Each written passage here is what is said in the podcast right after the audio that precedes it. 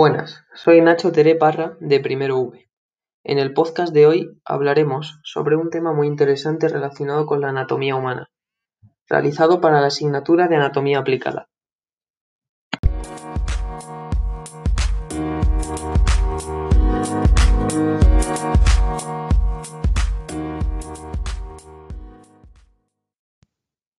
En el episodio de hoy hablaremos sobre la osteomalacia, una enfermedad que produce el reblandecimiento de los huesos.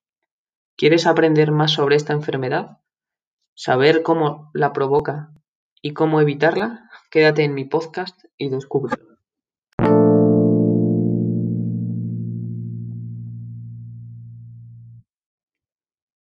La osteomalacia es una enfermedad que produce el reblandecimiento de los huesos. Suele presentarse por la falta de vitamina D, la cual ayuda al cuerpo a absorber el calcio necesario para el ciclo de destrucción y construcción de los huesos, y para mantener la fuerza y la dureza de los mismos.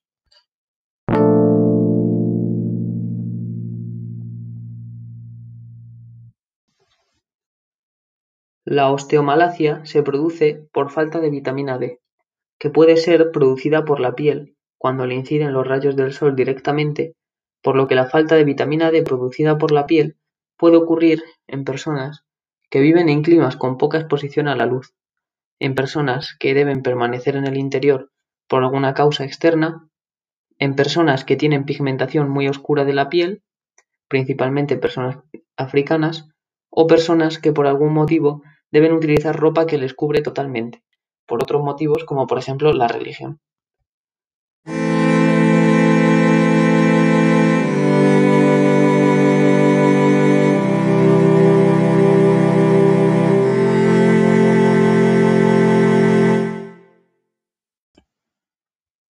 La osteomalacia también se puede dar cuando no obtienes la suficiente vitamina D por tu dieta, porque seas alérgico o intolerante a la lactosa, porque sigas una dieta vegana que no te deja comer ni pescado ni lactosa, que son las principales fuentes de vitamina D, o porque padezcas alguna enfermedad que no deje que tu intestino absorba bien la vitamina D de los alimentos que previamente has ingerido y masticado.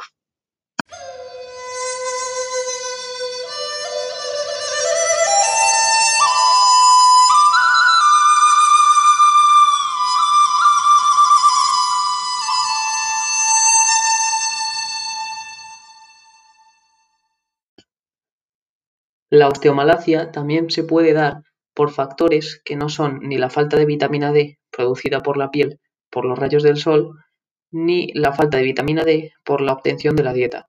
Por ejemplo, el cáncer, algunos tipos de tumores, pueden producir una osteomalacia. Insuficiencias renales, acidosis o varias enfermedades hepáticas también pueden producir una osteomalacia, porque también producen una falta de vitamina D.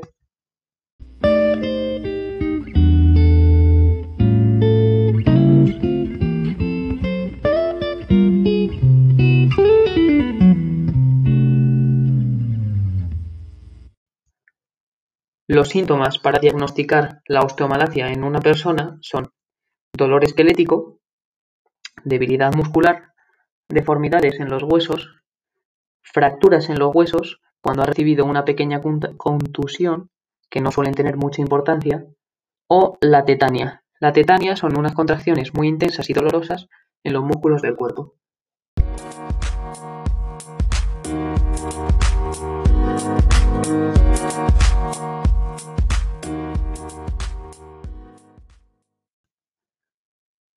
Para prevenir la osteomalacia y evitar padecerla, deberás mejorar tus hábitos dietéticos manteniendo una ingesta adecuada de vitamina D, consumiendo pescado o lácteos, que son las principales fuentes de vitamina D.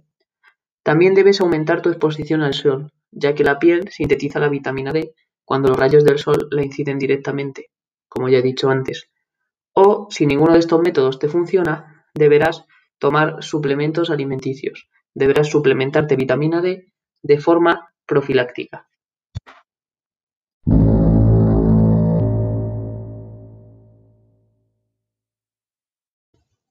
Concluyendo, la osteomalacia es una enfermedad que produce el reblandecimiento de los huesos por vitamina por falta de vitamina D. y calcio, que se puede evitar y tratar con el simple hecho de ingerir más vitamina D o de obtener más vitamina D de cualquier método, ya que ésta ayuda al cuerpo a absorber el calcio necesario que nuestros huesos necesitan.